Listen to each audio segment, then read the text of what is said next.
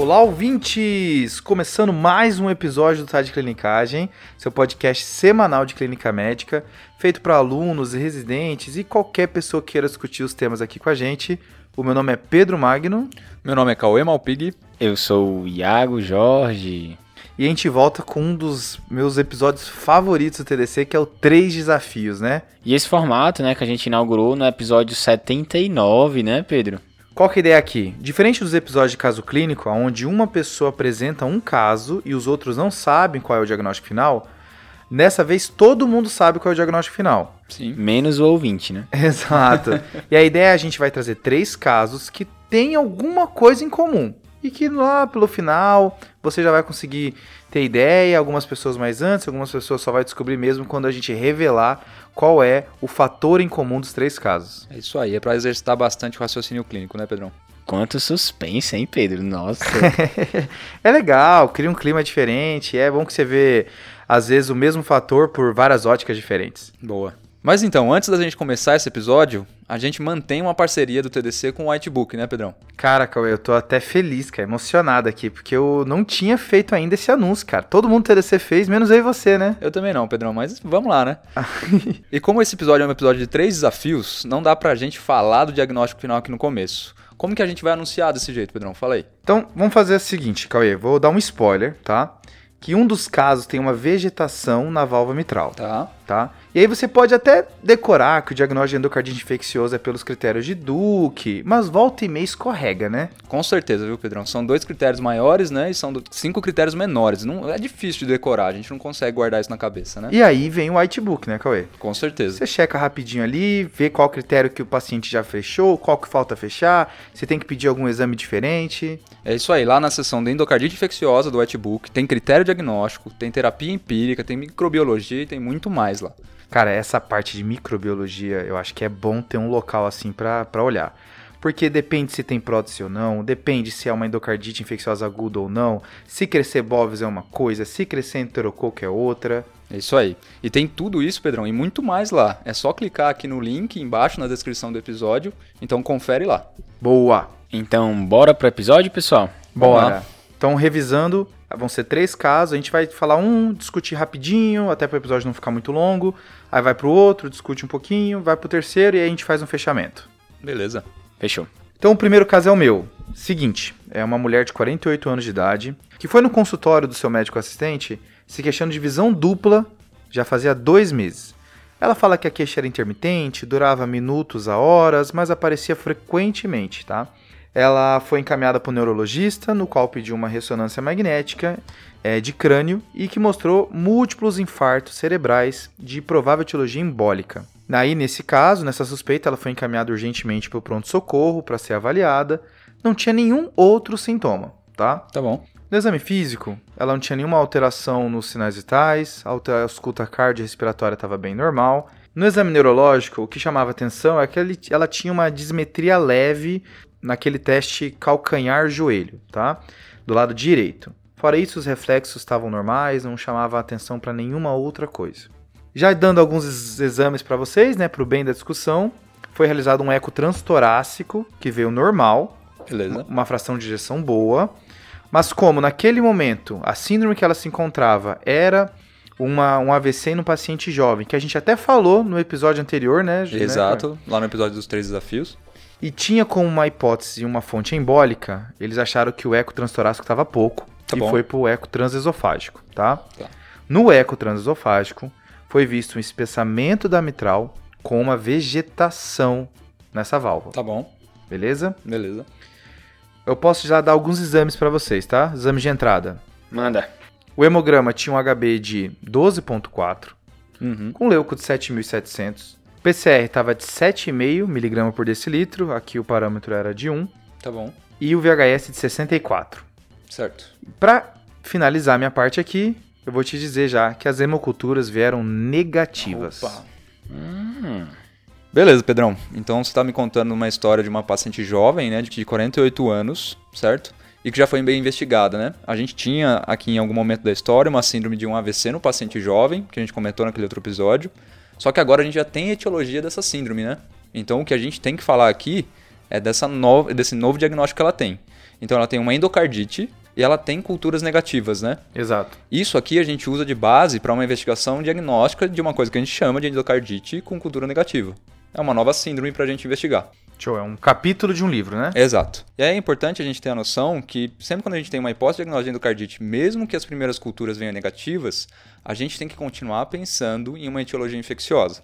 Então o que, que a gente vai fazer principalmente é sempre coletar novas culturas e a gente sempre deixa essas culturas em incubação por pelo menos sete dias. Acho que é a primeira conduta que a gente tomaria aqui, né? Boa. Fora que o exame de hemocultura tem várias artimanhas aqui, né? Coisas que fazem falso negativo. Exato. E para isso a gente fez um episódio específico disso, que é um TDC Lab. Boa. O TDC Lab de número 33. Beleza, pessoal. Então tem que ouvir porque a gente não vai conseguir comentar muito sobre hemoculturas aqui, né? Boa. E aí, Pedrão, essa paciente teve novas culturas? Como que foi a evolução dela? Insistiram, Cauê. Insistiram e veio todas negativas. Beleza. E aí aqui é importante enfatizar de novo. A gente continua achando que o principal diagnóstico de endocardite e cultura negativa ainda é infeccioso, né? Porra, E- insistindo ainda. Tem que insistir ainda. Tá. E o nosso próximo passo vai ser principalmente pedir sorologias, porque tem bactérias fastidiosas, Fastidiosas, Cauê. Manda aí. bactérias de- que, que não crescem em meios de culturas normais ou que têm um crescimento muito demorado. Beleza. E que, se- aqui talvez realmente a melhor maneira da gente diagnosticar elas e que são causas de endocardite infecciosa mesmo é fazer a sorologia. E essas bactérias que eu estou falando é principalmente Bartonella, Brucella e Coxiella. Legal. Bartonella, Bruxela e Coxiella. Exato. E aí a gente tem que pensar também que a gente tem que mandar culturas para fungos, né? Uhum. Porque tem fungo que pode dar endocardite também, principalmente cândida. Normalmente a gente já vai ter o crescimento de cândida nas nossas, nas nossas culturas bacterianas aeróbias, né? Uhum. Então a gente espera que talvez seja positivo pelo menos para cândida, mas pode ter outros, outros fungos associados, Boa. tá bom? E de outros fungos associados, eu acho que eu penso principalmente em histoplasmose e coccidioidomicose. Ok. Aqui eu acho que a dica é paciente imunossuprimido, né? Certo. Então a gente pensaria nisso mais em pacientes que são imunossuprimidos, Fechou. tá bom? E nesse paciente aí, Cauê, assim, acho que cai bem, né? Sorologia para HIV, né? Dando imunossupressão e predispondo a essas doenças infecciosas que você comentou. E sorologia também para sífilis, né? Que a sífilis também pode dar esse quadro clínico, né? Beleza, Iago. E aí, se a gente for procurar em algumas evidências de endocardite cultura negativa, tem alguns lugares que, normalmente, quando se tem mais dinheiro, um laboratório mais apto para fazer esses testes, eles até recomendam fazer teste genético para estáfilo, enterococo e outras bactérias, porque a chance de ser bacteriana essa endocardite ainda é muito alta. E aqui é até PCR, né, Cauê? Reação de cadeia de polimerase pra isso, né? É isso aí, Pedrão, para ser bem sensível e bem específico. Só Tá. que na nossa rotina, principalmente no SUS, né, isso aqui não é uma realidade, não tem como a gente investigar até esse ponto. Boa. E agora, então, saindo do mundo infeccioso, das etiologias infecciosas, a gente tem que pensar nas etiologias não infecciosas, né, Iago? E a gente pode é, agrupar essas outras causas não infecciosas em uma categoria chamada de endocardite trombótica não bacteriana. Beleza. Que aí foge dos critérios de Duke, né? Os critérios de Duke é pra endocardite infecciosa. É isso aí, Pedrão. E essa endocardite trombótica não bacteriana, ela é descrita como um fenômeno imune, na verdade, né? Que acontece na presença de, de vegetações estéreis, né? E elas são formadas, viu, Cauê? Formadas assim por complexos de fibrina e plaqueta. Tá, beleza. E aí tem dois tipos especiais, né? Tem uma que acontece tipicamente em pacientes com câncer bem avançado, também chamada de endocardite marântica. Tá bom. Tá. E tem uma que acontece em associação com o lupus, né, também chamada de endocardite de Liebman-Sachs. Beleza. Mas assim, essa entidade, nessa endocardite trombótica não bacteriana, ela pode acompanhar várias outras doenças crônicas, por exemplo, tuberculose, paciente com uremia ou até mesmo HIV. Então, só pra eu entender, o HIV e a tuberculose vão fazer um trombo estéreo, é isso? É isso mesmo, Pedrão. Essa É a enti- própria inflamação fazendo trombo na, vegeta- na válvula. Isso, é estéreo, exatamente. Então são basicamente condições que têm predisposição trombótica, né, Iago?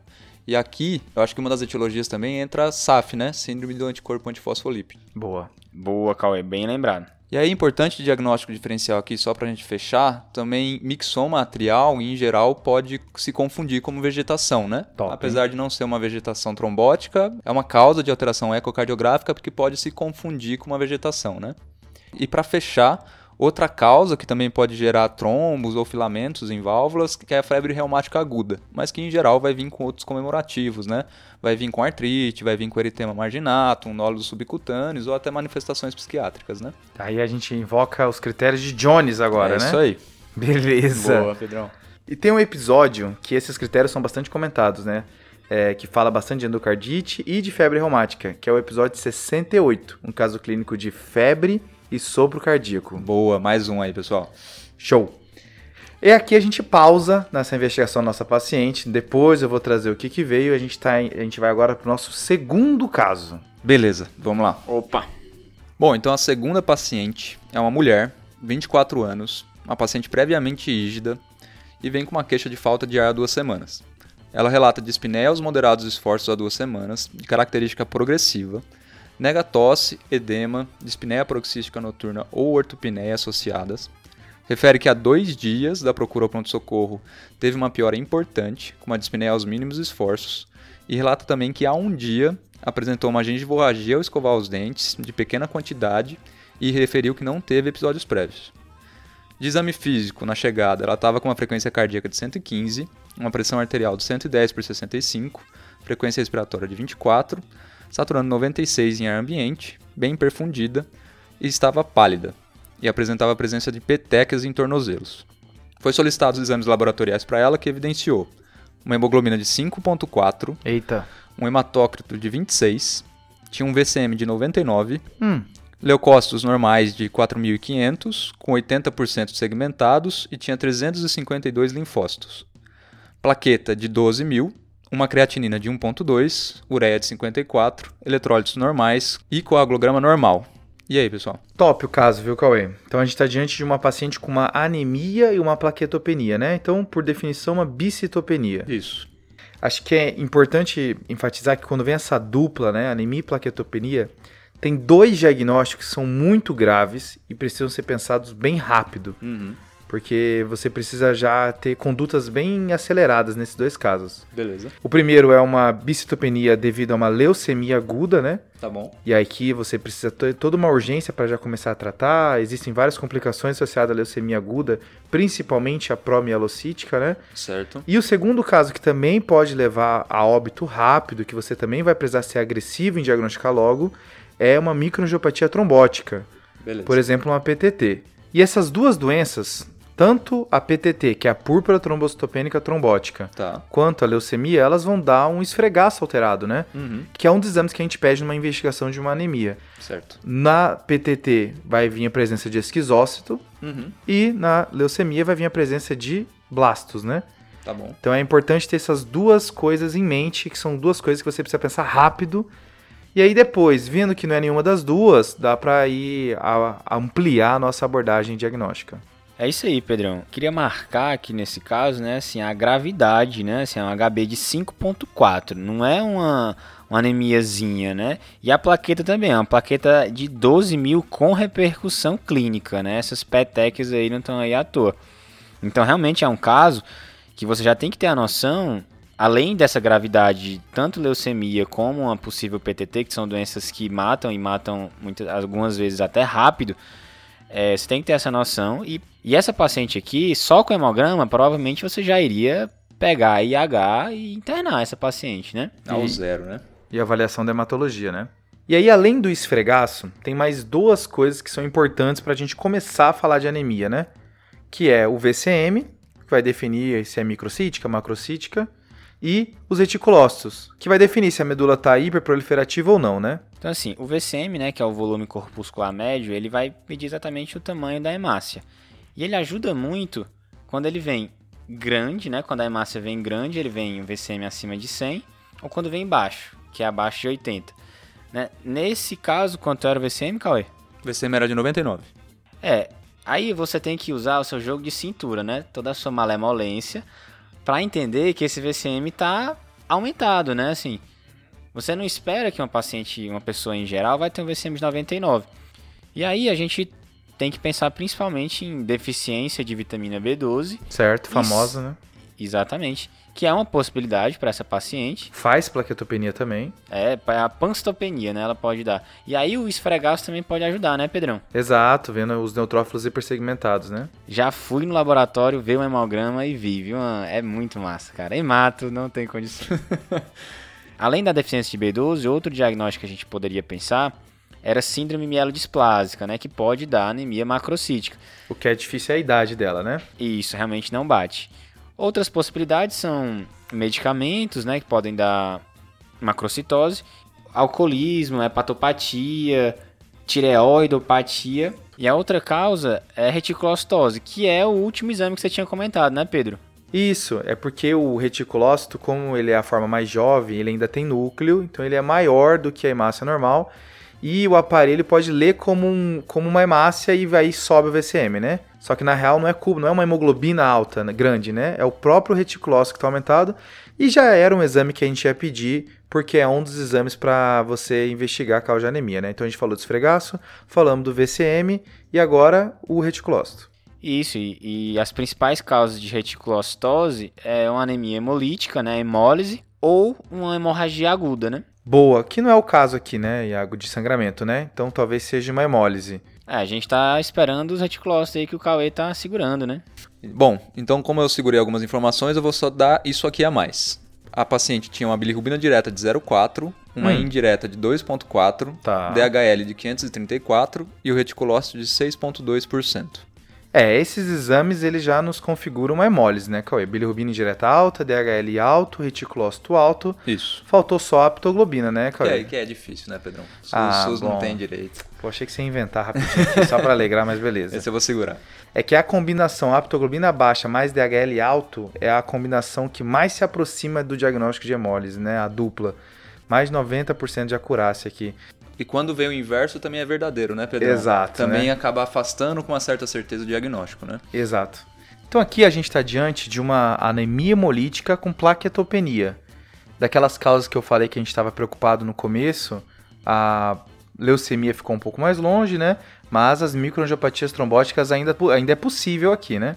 O esfregaço ainda se faz necessário. Sem dúvida, né? A gente tem que ter certeza que não tem esquizose nesse esfregaço, né? E a outra possibilidade é uma anemia hemolítica autoimune, junto com a paquetopenia também autoimune. E essa entidade clínica é chamada de síndrome de Evans. Então esse é o próximo exame a se pedir também, né? Então além do esfregaço que a gente já tinha pedido, agora a gente vai pedir o cumbis, né? Exatamente, que aí você vai favorecer essa, esse mecanismo imune para suas citopenias, né? Então essa síndrome de Evans, na verdade, ela se caracteriza por bicitopenia autoimune. São poucos casos que cursam com neutropenia imune, a grande maioria é mesmo anemia hemolítica com plaquetopenia. E aqui é legal porque estreita o nosso leque também, né? A principal causa é Evans primário, a pessoa tem porque tem, mas das causas secundárias a gente consegue colocar em quatro grandes grupos aqui. O primeiro é o grupo reumatológico, que tem síndrome do anticorpo antifosfolípide, tem Jogren, tem lupus. O próximo é o infeccioso, e aqui vários vírus podem fazer, incluindo CMV, EBV pode fazer aqui. Parvovírus é uma doença que eu queria ver, cara. Acho que ainda não vi. Que geralmente ela cursa com isso. É, uma, é como se fosse uma aplasia de células vermelhas, uma anemia com reticulocitopenia. Mas é engraçado que o parvovírus também pode causar isso. Ele pode dar uma anemia hemolítica autoimune. Top. Então, reumato, infeccioso, o terceiro grupo seria os mali a malignidade, que aí o grande representante é a LLC, né, a leucemia linfocítica crônica, mas linfoma non-Hodgkin, mieloma, sarcoma de Kaposi e várias outras doenças também podem fazer. E, e por último, as imunodeficiências, né? Tanto a imunodeficiência comum variável quanto a deficiência de GA podem causar síndrome de Evans, né? Boa, Pedrão. Beleza, muito bom. Então eu vou finalizar o caso aqui, vou deixar o ouvinte raciocinar um pouco em casa junto com a gente e a gente vai para o terceiro caso, então. Eu sei que tá batendo aquela agonia, né? De os casos não estão se completando, mas agora a gente vai pro último. Exato. Boa. Vamos ao terceiro caso, pessoal? Vamos lá. Bora. Então é um homem de 44 anos que ele tem história de 4 meses de artralgia em grandes e pequenas articulações e perda de peso não intencional de 10 quilos no período. Tá bem. Ele procurou outros médicos e foi feita a hipótese diagnóstica de fibromialgia e prescrito anti-inflamatório e injeção intraarticular de glicocorticoides. E aí, há uma semana atrás, ele se queixa de um rache pruriginoso nos braços, certo? Com descamação mas que poupa as palmas das mãos. No exame físico, ele estava febril, com a temperatura de 37,8, frequência cardíaca de 100 batimentos por minuto e os demais sinais vitais estavam normais. Ok. No exame articular, ele apresentava sinovite e sensibilidade aumentada nos punhos e nas articulações interfalangianas proximais. O restante do, do exame articular foi normal. E um detalhe: quando ele foi examinado, foi constatado que ele estava com um rache também na região da face, não só um rache na região dos braços. Aí deu aquela entregada, né, Iago? Novamente, chegando no terceiro caso, entregando o jogo aqui, hein? Então, agora a gente está falando de um paciente, um homem de 44 anos de idade, que começou com artralgia, aí depois veio com um rache pruriginoso que pegou até a região da face. Só faltou você falar que é rache malar, né? Aí pronto, né? Ou que o rache parecia asa de borboleta. Mas a ideia aqui é que a gente tentar trabalhar um pouquinho o diagnóstico diferencial de rache facial, né? Beleza, então pra gente perder essa ancoragem que a gente tem com esses raches faciais, né, Pedrão? Nem tudo. Viu um rache já fala que é lupus, né? Exato. Então, Aquela mania de pessoa que passou na, na semiologia e, e vê uma pessoa na rua e quer apontar o diagnóstico. na lata, é, exato, Eu ao tenho, zero, né? eu tenho uma raiva disso, Cauê, quando eu vejo uma marcha alterada, cara. E eu penso, putz, se eu soubesse o que Qual- era, eu ia matar na Qual hora. que é essa marcha, né? Tá, então aqui a gente vai pular algumas etapas, né? Até pra gente agilizar a investigação diagnóstica, mas a gente vai falar então do, do racho facial. Vamos focar certo? nisso. Vamos focar.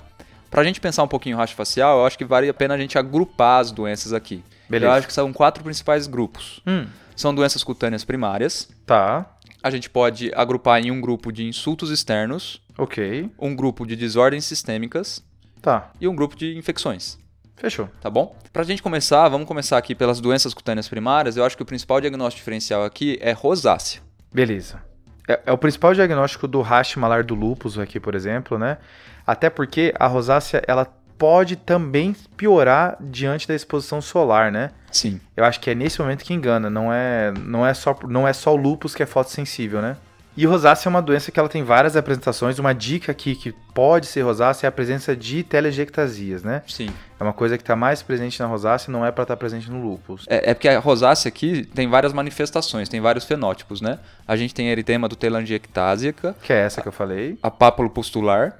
Que é essa que parece acne, né? E, e é uma coisa também que diferencia Uhum. da, do lúpus, Às né? vezes tem um aspecto infiltrativo, né? A fimatosa. Essa é um, um caráter mais crônico da rosácea, que Sim. começa até a ter um, um espessamento da pele, né? Sim.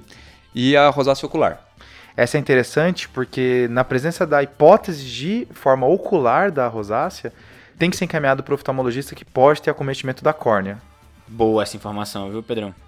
E aí eu acho que algumas dicas diagnósticas que a gente pode ter da rosácea é que ela comete o suco nasolabial, né? Certo. Diferente do racho malar de um lúpus, por exemplo, que não acomete. Boa. E o racho da rosácea tem alguns encadeantes, que nem bebidas quentes, comidas apimentadas, álcool, produtos de beleza. Então tem mais desencadeantes além da exposição solar, né? Boa. E outra doença que está dentro dessa gaveta que o Cauê trouxe, que são as doenças cutâneas primárias, tem a dermatite seborreica, né? Sim. Que ela também pega essa região que o Cauê tá falando, do sulco labial, pode pegar pálpebra e geralmente tem aquele espectro de descamativo, pegando couro cabeludo. Exato. Aí pode pegar sobrancelha também. Mais, é mais em pacientes com uma pele mais oleosa. Também pega em dobras do nariz. Então tem um um acometimento mais, parecido, mas um pouquinho mais diferenciado nessa parte, né? E gosta da época do ano também, né? Do frio, né? Exato, exato. Aí nas próxima, na próxima gaveta vai ter os insultos externos, né? Então primeiro a gente falou das doenças cutâneas primárias. Insultos externos pode ser dermatite de contato. Sim. E aqui a gente pensa mais em mulher mesmo às vezes, né? Por causa dos produtos de beleza, principalmente. E hoje em dia, né, tá tendo essa, essa dermatite de contato pela máscara, né? Tá Sim, muito comum. Com certeza. E uma outra que entra aqui também, por exemplo, é a angedema, né? O Sim. pa- paciente ele pode ter um quadro mais alérgico, agudo e, e se apresentar como um rash facial. É importante essa diferenciação. Que Exato. pode ter urticária ou não, né? Exato. E rache pós-exposição de queimadura solar, né? Que não é todo mundo que tem a, a pele vermelha pós-exposição que tem lupus, né? Às vezes só se queimou É, mesmo, né? exato. Beleza. A famosa insolação. Indo para a próxima categoria, vai ter as desordens sistêmicas, né? Sim, Que aqui tá a grande representante, que a gente tá quase não falando o nome, exato. que é lúpus eritematoso sistêmico, né? Sim, Pode fazer esse rache facial, tá dentro dos critérios diagnósticos e tem essa característica que a rosácea não tem, que é de poupar o suco nasolabial. exato. Isso é uma coisa que está muito mais relacionado à fotossensibilidade também, à exposição solar e, e fica bem marcado às vezes nos pacientes, né? Beleza. E aí a irmã gêmea dela aqui que tem que fazer o diagnóstico diferencial é a dermatomiosite, né? A dermatomiosite que é é importante, que também pode fazer eritema facial. E aqui, como a rosácea, também acomete os sucos nasolabiais, tá? Desse paciente em questão, tem uma diferenciação bacana aqui entre lúpus e dermatomiosite, né? Dermatomiosite costuma pegar mais faces extensoras da mão e no nosso paciente em questão estava poupando as mãos, né? Que é mais característico do lúpus mesmo. Boa, top essa informação, Cauê. Mas vale a pena, então, nesse caso, assim, você pensar, investigar nessas desordens sistêmicas, se tem outros sintomas, né, de lúpus, outros sintomas de dermatomiosite. Exato. Para fechar essa gaveta, tem o flushing, né? Sim, Que pode estar presente no rosto, mas pode estar presente em outros locais do corpo também. sim. E é característico da síndrome carcinoide, mastocitose, felcromocitoma. Exato. Que a gente vê um pouco menos, né? Boa. E por último, tem as doenças infecciosas, né?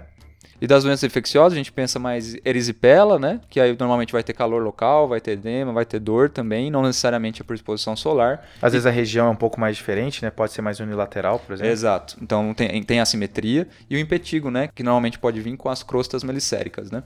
Acho que vale destaque também aqui do herpes zoster, né? Boa. Que a presença das vesículas vão te ajudar a fazer esse diferencial, mas que a gente até falou que tem aquela, aquele sinal de Hutchinson, né? Sim, Que é aquela presença da vesícula na ponta do nariz, né? sim, exato. Beleza, então a gente falou das doenças cutâneas primárias, com destaque para rosácea. Beleza. Falamos, a nossa paciente não tinha nenhuma outra característica para dermatite seborreica. Sim, Falamos de insultos externos, onde falamos de dermatite de contato, angedema, apesar de que ela tenha usado anti-inflamatório recente depois que ela começou o quadro de artralgia, mas o quadro de artralgia já antecede um diagnóstico de uma desordem sistêmica, né? sim, Que é a nossa terceira gaveta aqui, que é o lupus, né? certo. Dermatomiosite faltou alguns pontos, como você mencionou, né, Cauê? Exato. Faltou acometimento de mãos, não tem tanta fraqueza muscular, é mais desordem articular aqui. Exato. E das desordens infecciosas também a temporalidade não bate. Isso aí. A impressão que dá é que tá mais para lupus aqui o mesmo caso, né? Juntando todo o contexto, né? Com certeza. E aí quer dizer então que todos os casos eram lupus? Opa, tamo lá de novo, né? São Bingo! três desafios. E aí, Iago, como é que esse caso, vamos começar pelo seu, como é que esse seu caso se desenrolou? Então era um homem jovem, né, com esse quadro. Foi inicialmente pensado em fibromialgia e no curso da doença, do acompanhamento, ele desenvolveu esse rash e aí foi solicitado as os autoanticorpos, né, veio um FAM positivo, anti-RO e anti-DNA positivos.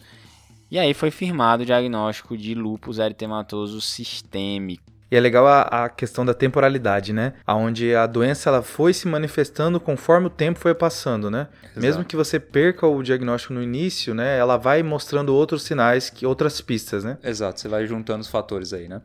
Acho legal do caso do Iago também é que é um homem, né? Uhum. Uma coisa também que fica muito estigma que é só doença de mulher, mas é, é, pode aparecer em homem também.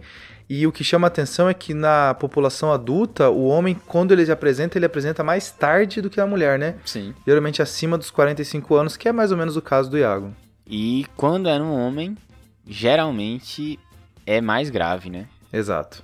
Não só por referência, mas eu acho que a gente tem essa experiência na prática, né? Quando a gente vê lúpus em homem, realmente tem mais complicações, tem mais gravidade de doença, né? De acometimento orgânico. E uma outra coisa legal do caso do Iago é a presença da artrite, né? Que é uma coisa que é bem comum do lúpus, pode ser só artralgia também, né? É uma coisa que mudou nos últimos critérios diagnósticos, mas que, que, que tá bem comum, independente do quão grave a doença, a artrite, ela, a artrite barra artralgia pode estar por trás, né? E normalmente mais essa, essa poliartrite simétrica mesmo, né? Que é o que o paciente manifestou. Boa. E só lembrando, como a gente está falando aí do rash, né? A gente tem alguns. As manifestações cutâneas do lúpus são variadas, né?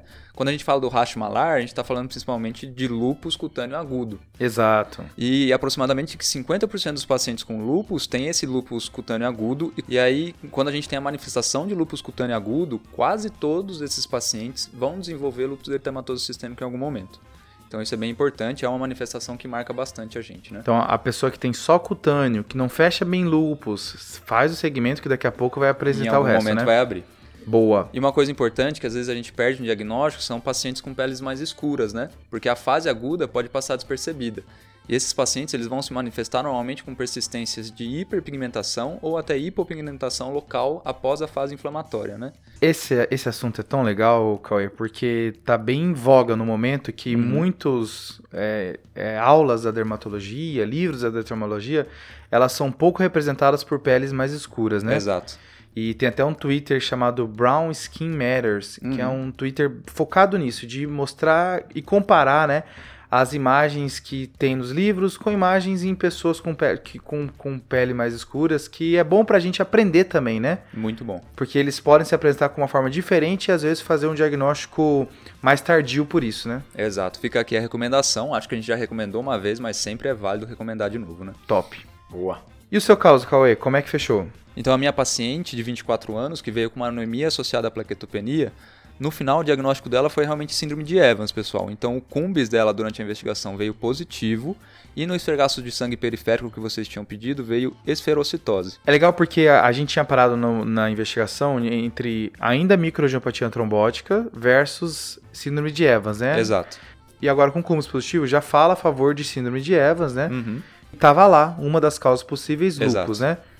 Acho legal falar que essa presença do esferócitos é uma coisa que pode ter na esferocitose hereditária, né? Então pode ser uma coisa que a pessoa carrega com ela, mas também é um dos achados da anemia hemolítica autoimune, né? Do esfregaço. Legal. E aí, só para fechar então dessa paciente, nessa ocasião que ela internou, gente, ela fez terapia imunossupressora, ela resolveu do quadro da síndrome de Evans dela. mas- Interpretaram como uma Evans primária. Exato, o fã era negativo. Ah, Ela, legal. ela acabou acompanhando com a hematologia e depois de dois anos, quando ela ativou de novo a anemia dela e a plaquetopenia, que ela recebeu o diagnóstico de lúpus por um fã positivo na ocasião, depois de dois anos da manifestação primária. Top. E aí, Cauê, existe uma recomendação, né? Esses pacientes que têm, por exemplo, uma PTI, uma púrpura trombocitopênica imune, Que ou geralmente é aquela paciente que tem plaqueta baixa e não tem mais nada, né? isso, né? É, existe uma recomendação de você ficar muito atento nesse paciente se ele não vai abrir um lupus, né? Você investigar, ver se ele não tem artralgia, você, você examinar, ver se ele não vai desenvolver um rash, tudo isso, né? Então, é- é- essa recomendação eu achei bem interessante e casa com, com esse caso que você colocou, né? Bacana. E uma coisa do seu caso, Cauê, é que ela tinha linfócito baixo, né? Exato. Às vezes isso é pista também, né? Uma linfopenia também é um dos achados do hemograma do lúpus, né? É isso aí, apesar de não específico, né, é muito comum a gente ver essas linfopenias, principalmente durante os flares, né, durante as atividades lúpicas, né. E uma última coisa para comentar desse caso do Cauê é que a presença do cumbis no lúpus é, não necessita obrigatoriedade de ter anemia junto, né? Sim, Você pode ter anemia hemolítica ou pode ter só o cumbis positivo, sem presença de anemia hemolítica. exato. Então eu posso ter o anticorpo, né, mas eu posso não ter a doença, a anemia Isso. hemolítica, né. E é legal porque tem dois cenários possíveis aqui. Sim, De um cumbis positivo sem anemia. sim, Pode ser uma hemólise compensada, então a taxa de hemólise está baixa o suficiente para o corpo conseguir compensar a produção de hemoglobina. tudo bem. E aí vai ter outros achados de hemólise, né? Uhum. Ou vai ser só o cumbis positivo mesmo, sem Exato. nenhuma hemólise presente. Exato, isso, Isso é é- importante, né. Isso é uma coisa que o lúpus pode fazer. Uhum. Lembrando também, né, que a, a transfusão de um concentrado de hemácias pode resultar num falso positivo do cumbis, né? Então, fique atento quando você tem um cumbis positivo, se esse paciente não recebeu uma transfusão antes, né? Uhum. Boa. Fechou. E o seu, Pedrão, como que foi a finalização do seu caso? Meu caso era uma mulher de 48 anos de idade que tinha uma endocardite não infecciosa, no caso, né? Tá, Ela tinha aquela presença de vegetação com as hemoculturas negativas. tá bom. Ela, na real, eu fui mais filha da mãe aqui. Ela Tá. já tinha um diagnóstico de lúpus já há 10 anos atrás, com Hum. presença de artrite. Mas no, no caso, ela parou de tomar os seus próprios remédios, ficou um tempo, mais de 8 anos sem segmento, Tá quando ela manifesta a doença nesse momento, tá? E ela também fechou o diagnóstico de lúpus. E é legal porque nesse meu caso ela tinha um truque do PCR do VHS, Legal, né? né? Tá, conta aí pra gente como que é. Aqui no lúpus, quando o lúpus está em atividade, você pode ter esse PCR baixo, Uhum. que 7,5 é um corte que não nos emociona, né? Sim, Mas com VHS alto. exato. E aí o VHS aqui dela já tá mais alto do que é o esperado para a idade, né? E um PCR baixo. Isso fala a favor do lúpus. Quando eu tenho os dois elevados, eu já fico um pouco mais dúvida, será que não tem um processo infeccioso por trás? Será que não tem alguma outra coisa? Mas essa, essa dupla aí de PCR não tão alto, com VHS muito alto, é uma coisa presente na atividade lúpica. Né? É, e aqui para quando a paciente tem uma endocardite, tem uma vegetação, é um marcador importante para a gente tentar diferenciar. Assim, gente, não é, não é super específico, não é super sensível, mas é um marcador que a gente tem que levar em conta, né? E ainda na investigação desse meu caso, foi solicitado complemento para ela, que é um exame tá. que volta e meia a gente pede também para avaliar a atividade lúpica. Sim. No caso, ela tinha o C4 baixo e o C3 normal. Tá. E é legal porque eles são bem úteis, tá? Se você pede ou C3 ou C4 no contexto de uma investigação de lúpus, onde lúpus é uma das doenças possíveis aqui para o paciente, a presença de só um dos dois baixos dá uma especificidade de 83%. Tá. Mas quando os dois estão baixos, a especificidade vai para 96%. Então, no tá. contexto tá. adequado, vale muito a pena pedir o C3 e o C4 para a gente avaliar, né? Boa, aproxima bastante do diagnóstico aqui. Isso é um dado interessante, Pedrão, porque tanto o descenso dos complementos, quando a gente vai pensar nos anticorpos do lúpus, principalmente o anti-DNA-DS, por exemplo, em ascensão, fala muito a favor de uma atividade de doença, né? Boa. Isso é importante. A gente tem que lembrar só que esses anticorpos não necessariamente significam atividade de doença. Então, um anti-DNA-DS positivo, por exemplo, pode estar presente em um lupus quiescente, né? Um lupus não atividade. Então, essa é uma outra coisa que marca, né? Anti-DNA positivo pode significar atividade lúpica. Exato. Acho que o que importa é o contexto, né, Pedrão? Isso que é importante mesmo. Top. E aí, esse meu caso foi realizado anticoagulação, por pensando no trombo, e hidroxicloroquina. Uhum. E a paciente ficou super bem, remitiu da doença, ficou bem tranquila. Legal, bacana. Então, pessoal, só, só pra gente finalizar aqui o episódio, e a gente precisava comentar um pouquinho da importância, né? E por que, que a gente fez o episódio nesse formato de três casos? Primeiro porque a gente gosta do formato, né? Exato, eu acho sensacional. E a gente quer saber a opinião de vocês. Principalmente o Pedro, que é o maior fã desse formato. É, a, a, gente fez os dois até agora, né? Pedro? Exato, cara. Mas vai ter mais, vai ter mais. Mas falar também da importância que é as manifestações do lupus, né? Porque o lupus, ele se manifesta de uma, de uma maneira muito variada, né? E em todos os sistemas do nosso corpo. A gente ficou na dúvida se fazia um caso de melite transversa, de psicose, de delírio, tudo isso o lúpus pode dar, né? Uhum. E sendo que a gente já tinha falado que não ia incluir rim, que também é uma outra forma do lúpus se abrir. Sim. Então tem várias formas diferentes e a ideia desse episódio é, é aumentar o alerta para outras doenças, né? Exato, porque aqui a gente tem que saber diagnosticar principalmente a atividade da doença, né? Porque quanto mais cedo a gente diagnostica, mais a gente consegue salvar esses órgãos que são acometidos na doença, né? Top. É, isso daí é interessante, Cauê, porque as principais causas de óbito no início né, do curso da doença do lupus é principalmente infecções uhum. e atividade de doença. Já no longo prazo, é mais efeitos colaterais dos corticoides. Certo. Exato. E lesão de órgão-alvo. Certo. Legal. Então, nesse início, a atividade de doença é uma causa de óbito, e assim, às vezes é porque as pessoas não diagnosticam o lupus, né? Uhum. E acaba perdendo o time do tratamento. Então, pense em lupus. Exato. Top. Muito bom. Fechamos? Fechamos. Acho que vale depois no futuro fazer um episódio focado em lupus, né? Com certeza, Falando né? algumas outras informações, mas foi bacana fazer esse episódio. Muito bom. Show. Fechou então, pessoal. E agora a gente vai finalizar do episódio, a gente vai pro desafio e pro salves. Qual foi o desafio da semana passada, Iago? Então, o desafio da semana passada, Pedro, era um paciente com anafilaxia e dor torácica foi feito um eletro e o eletro veio com um supra. Aff, Maria, vocês apelam demais, né? Rapaz, o cara ter uma anafilaxia e um supra no ECG, complicado. O desafio era o que que era essa síndrome e o tratamento. E a resposta é síndrome de Kunis. Com K, né? K-O-U-N-I-S. Certo.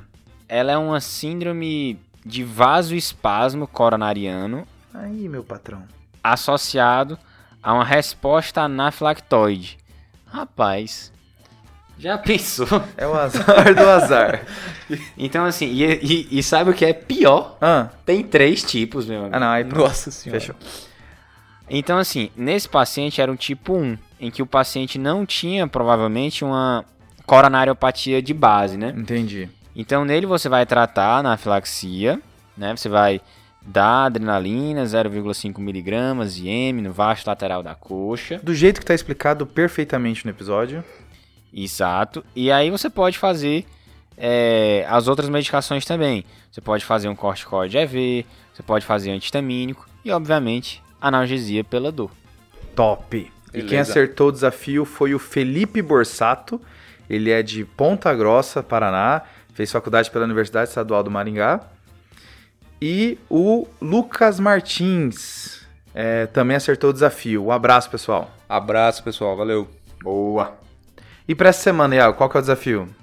O desafio dessa semana, Pedrão, é uma paciente jovem de 30 anos Hum, que chega pra você pancitopênica certo. e no componente da anemia com anemia hemolítica Tá. e junto da pancitopenia ela tinha uma síndrome de Budd-Chiari. Eita. Opa. Fechado. Fechou essa semana, hein? Qual é a hipótese diagnóstica desse caso? Top. Manda Vamos pra lá. gente lá no Instagram. E pra fechar o episódio, tá na hora dos salves, né? Qual que é o Opa. seu salve, Cauê?